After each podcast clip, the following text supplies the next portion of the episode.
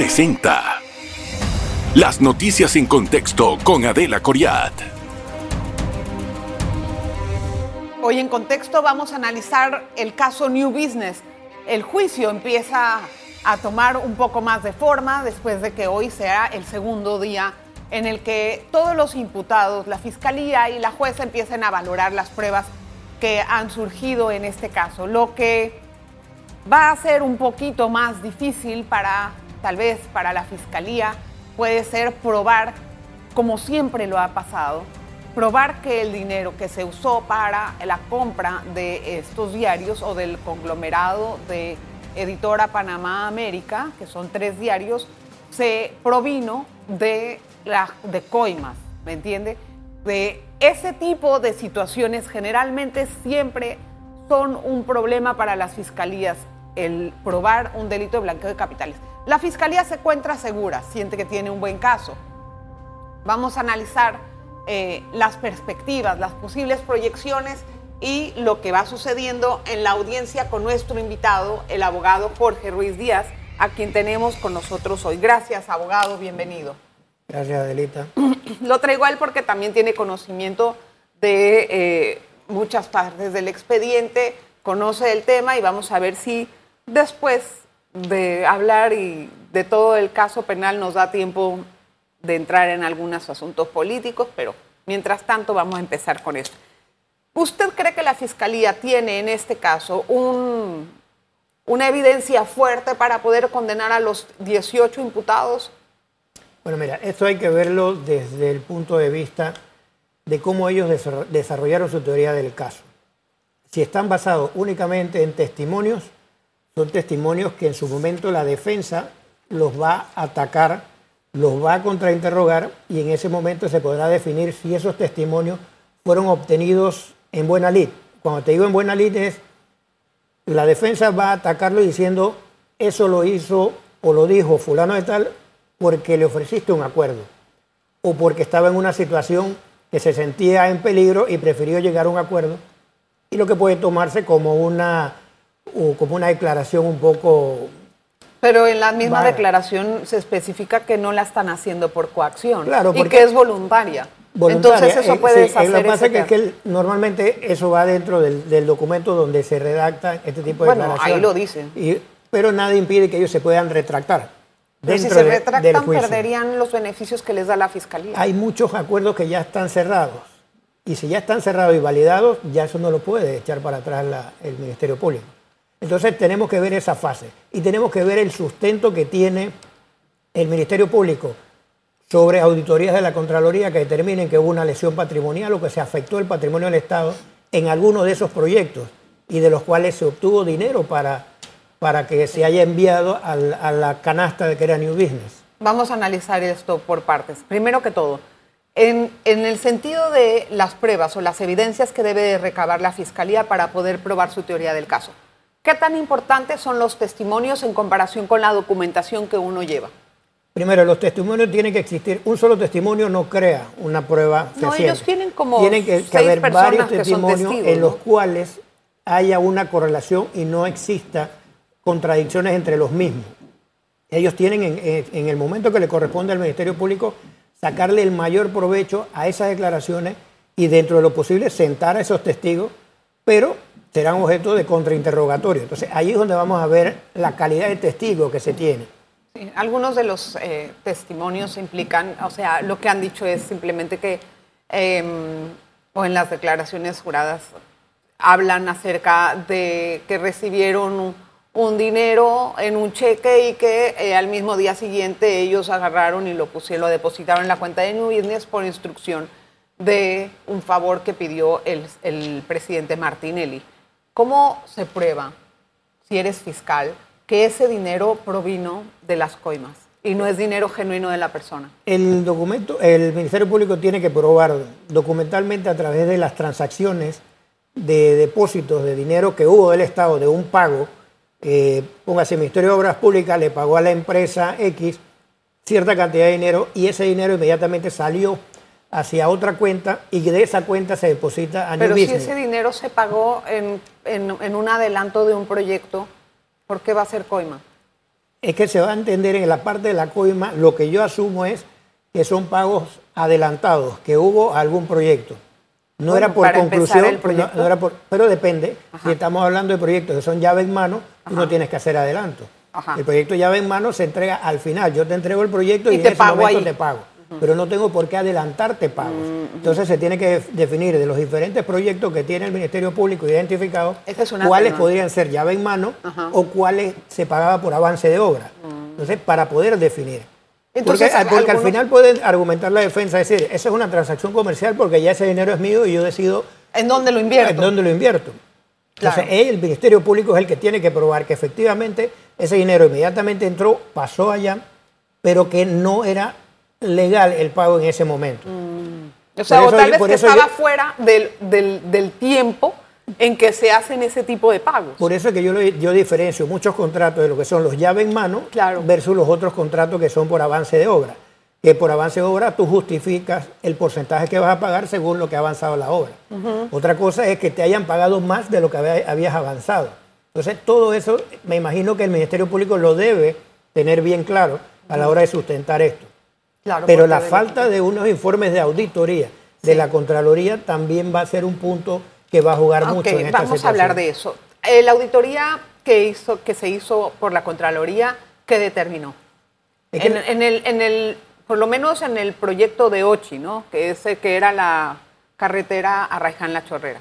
Bueno, el tema de Raiján Chorrera, yo no he visto el informe de la auditoría si reflejaba o no reflejaba algún, alguna lesión patrimonial. Lo que los abogados sí han hecho público son certificaciones de la Contraloría diciendo que Ricardo Martinelli no tiene ni, guarda relación con ninguna auditoría que se haya hecho por parte de la Martinelli como persona o el proyecto? Ricardo Martinelli como persona. Porque aquí uno de los señalados es Ricardo Martinelli. Sí, sí, sí. sí tiene que buscar la relación de Ricardo Martinelli con el beneficio final de los dineros que entraron a New Business. Se sabe de antemano que él es el que tiene el control de PASA y que se dio esa compra. Pero tienen que hacer la vinculación. O sea, no es simplemente... Porque hay que entender esto. O sea, estamos en un, en un, proceso que es político y es jurídico. Ahí vamos a entrar en el siguiente bloque. Y el tema político siempre va a estar por la figura de quien está incluido allí. Obviamente. y además de lo que, va, a juega. Va, a haber lo que se llama la sanción pública, que es lo que espera la gente, versus lo que pueda el Ministerio Público demostrar. Y el Ministerio Público tiene que demostrar fehacientemente su caso para que el juzgador, en este caso la, la juez Valoisa, tenga el elemento de poder decir si hubo o tenga también la valentía de decir no, me probaste el delito. Ok, y es que quiero hacer eso a la vuelta, porque es precisamente una de las, em, de las situaciones que ocurren en el país, los juicios mediáticos, o más bien los tiempos judiciales versus los tiempos electorales. A mí me gustaría analizar eso un poquito. Cuando regresemos vamos a tocar ese tema.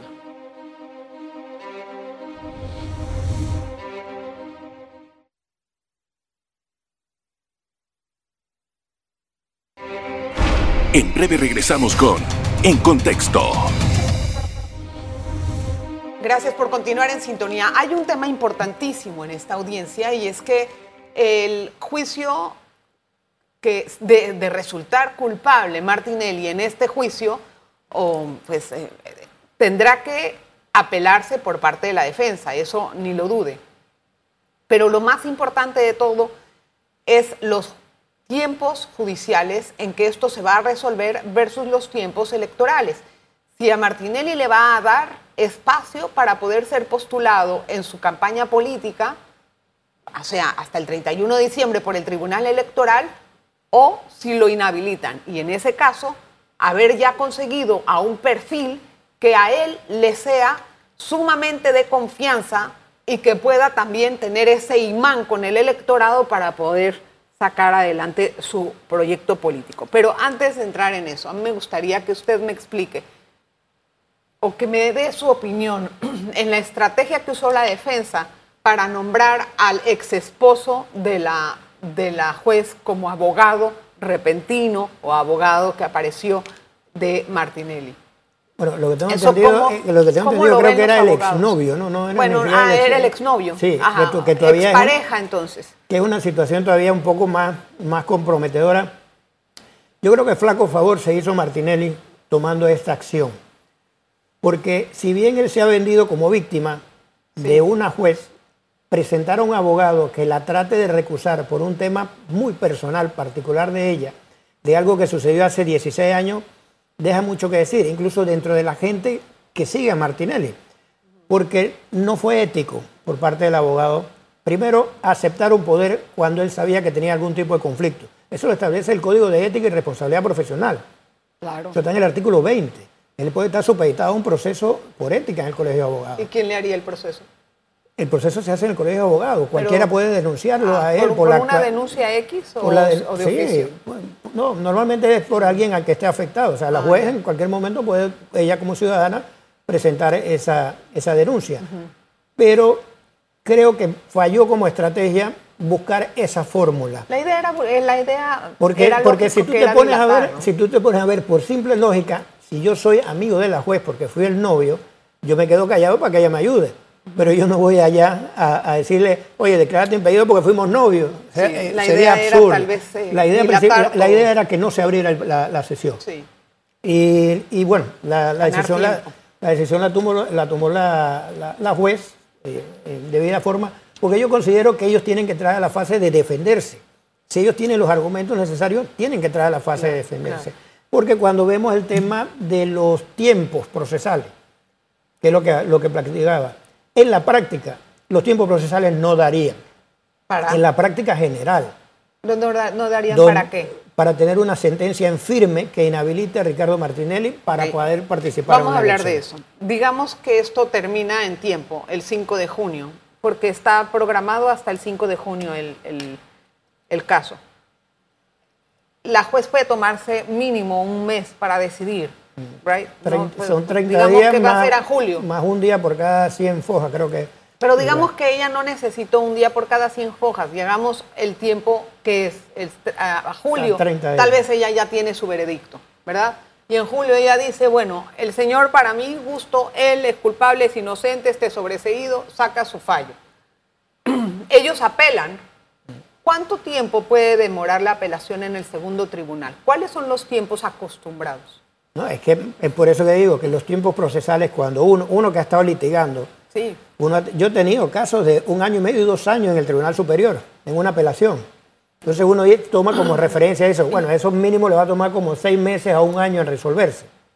Pero hay situaciones especiales. O sea, yo siempre he dicho que aquí se ha, se ha inventado un proceso Martinelli, que a veces los tiempos varían.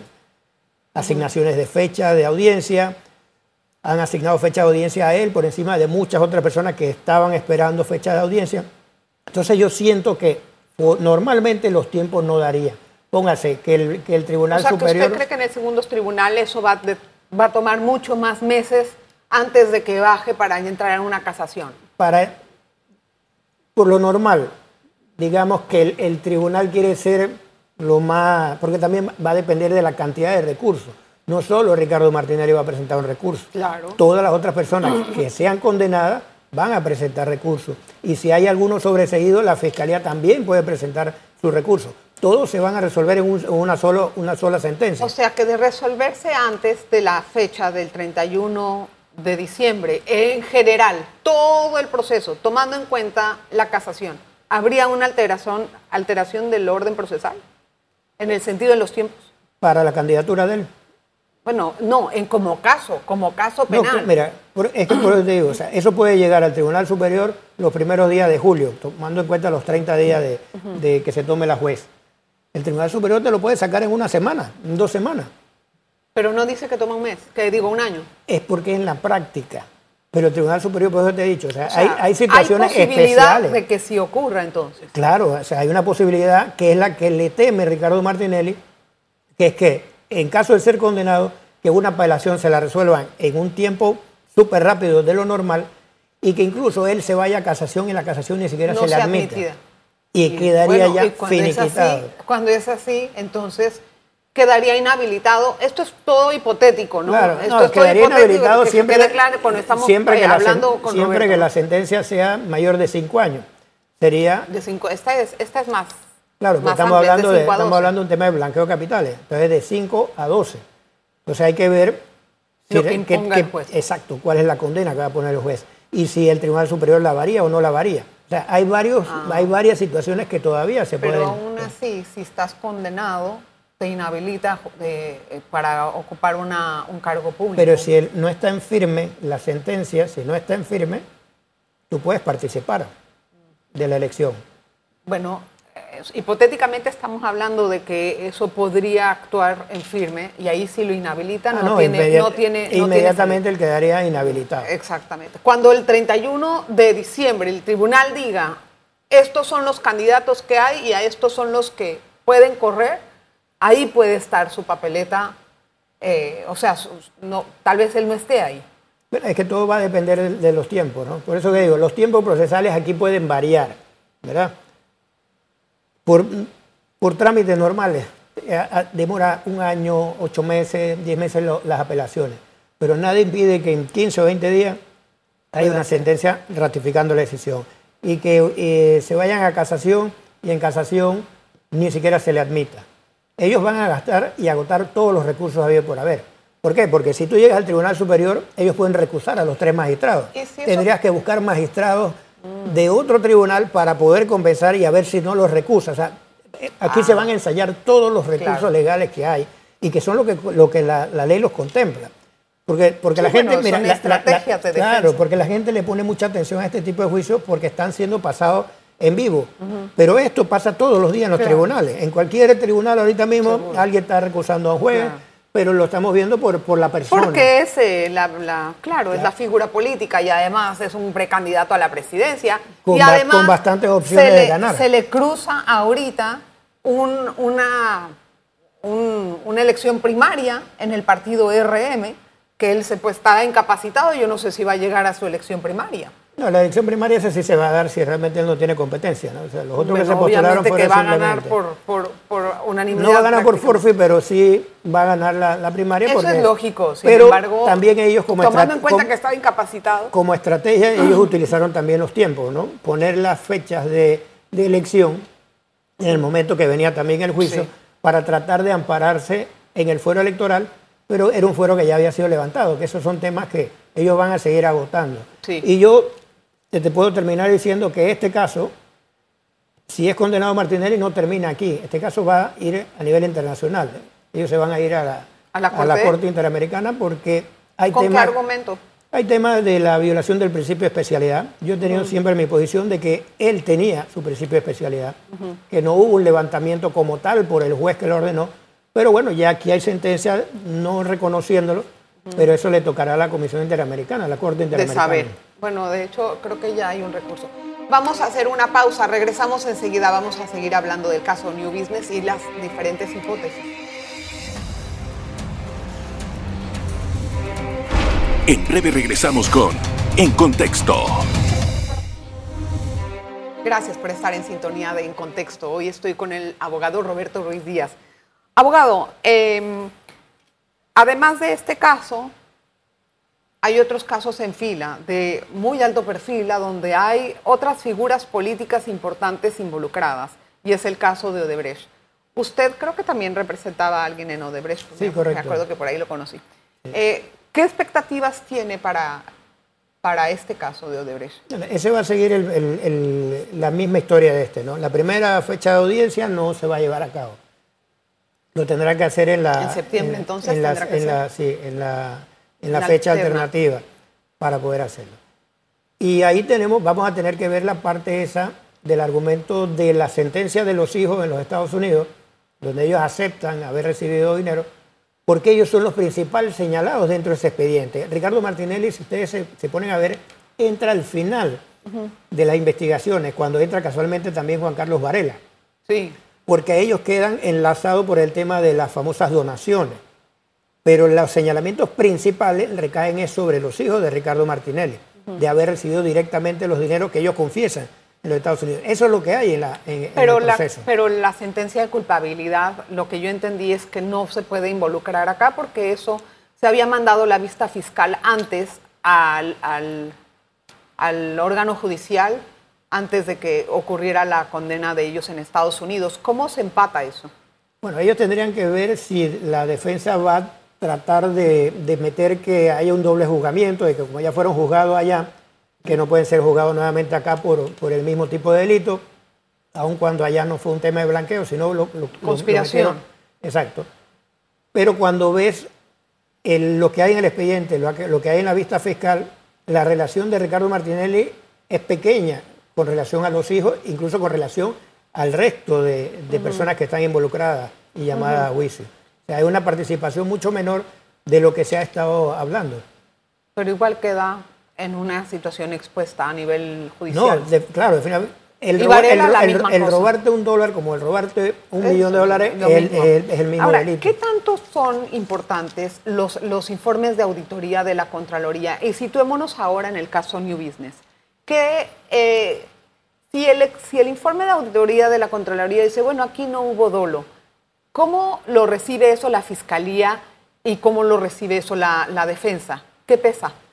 Bueno, la defensa lo argumenta en el sentido de que no hubo una lesión patrimonial al Estado, no se afectó al Estado, por ende no hay un delito relacionado con peculado porque no estás afectando los bienes del Estado. Eso lo ve. La Fiscalía lo, a un informe en ese sentido tiene que darle la vuelta con sus pruebas, con las declaraciones de sus testigos, de que ellos le digan que efectivamente el expresidente les pedía el dinero y yo les mandaba el dinero y aportar O constancia. sea, es como rebatir el informe Claro. en- de forma testimonial. Exacto, porque es la única forma que va a y tener el la juez fiscalía. que valora en sí. No, el juez tiene que valorar todo, o sea, no puede inclinarse por una de las dos partes y determinar al final si hubo afectación o si hubo algún comportamiento que produjo la- la- el, el posible delito que se está investigando, ¿no? Sí. Porque aquí va, va a entrar en el tema, porque, mira, cuando ves Odebrecht y cuando ves New Business, si usted ve la, la posición de la fiscalía, habla mucho del delito precedente. Sí, así es. Para pero poder cuando ve aclarar. Odebrecht no habla de delito precedente. Bueno, porque les quitaron el delito de, de, de, de, de los funcionarios de- de público, Claro, públicos. entonces, ¿cómo corrupción. vas a sustentar eso, eso a los otros? ¿no? Quedó, Entonces, como quien dice, su- eh, prescrito. Y Es- lo dijo en la, en la audiencia. Yo sí, estaba ahí. es, sí, es que lo que pasa es que el delito de corrupción de servidores públicos solo tiene una pena máxima de cuatro años. Y ese es el periodo de prescripción. Por eso que todos esos delitos fueron, bajaron lo- lo- lo- los tiempos de pena. Tenían Sí, tiempos ahí- mayores y lo bajaron con ahí- una intención a futuro. ¿no? Ahí hay un debate interesante en el nivel abogadil sobre qué tanto eh, existe o no el delito precedente en el caso de Brecht. Si se puede continuar sin delito precedente o no. Hay un debate entre ese- ustedes. eh, eh, ¿Usted de sí. qué, qué corriente es?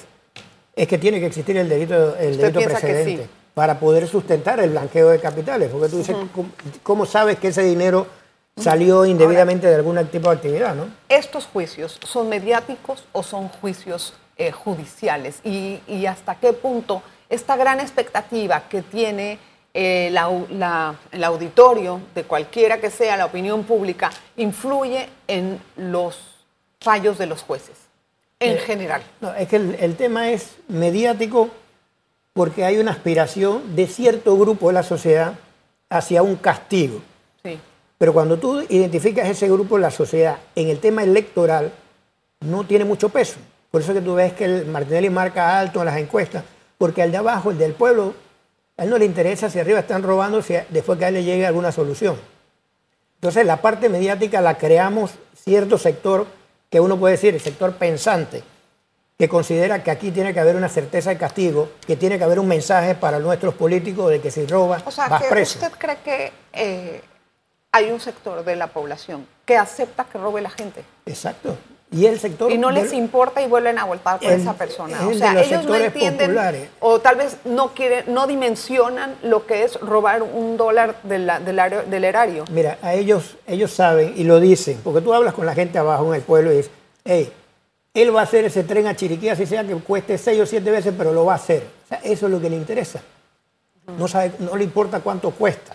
Entonces, esa cultura de juega vivo, del que hay para mí, eso se ha ido enraizando abajo en la población votante, de que a ellos no le importa ni siquiera el Producto Interno Bruto, si estamos en listas grises, si Panamá puede o no puede Es realizar... el que resuelve el día a día. Claro, porque es el que le lleva algo. Y de eso se han aprovechado los políticos. Se han dado cuenta que ellos tienen ahí una fuente Pero de elección. Han aprovechado muy feo eso. Claro, o sea, también pero han- no hay- lo que, pero no en el existido la- sentido de que no hemos podido progresar a un desarrollo sostenible. porque no hemos sentido. tenido las personas ni los dirigentes que re- traten de rescatar esa cultura de decencia. Sí, claro. Todos han seguido haciendo la misma práctica.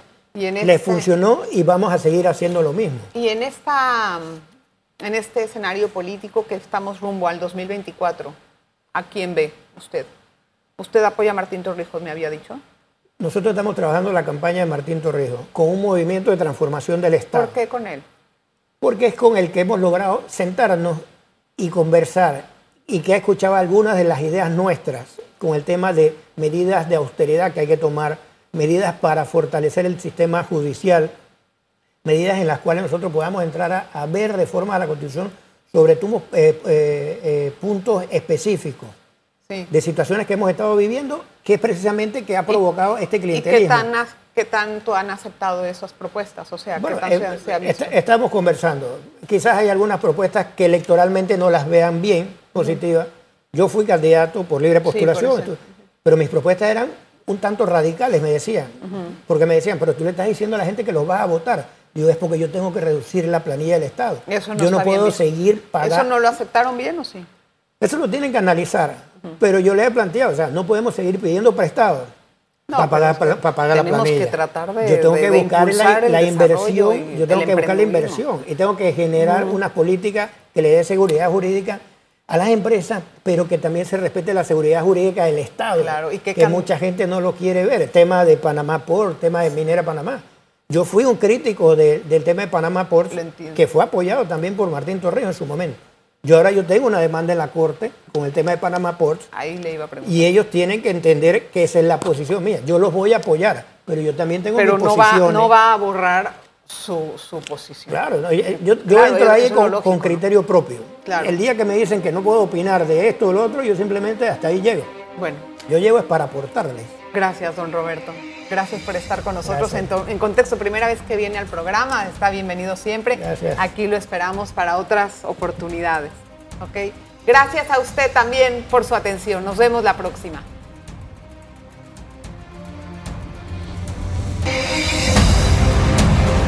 Las noticias en contexto con Adela Coriat.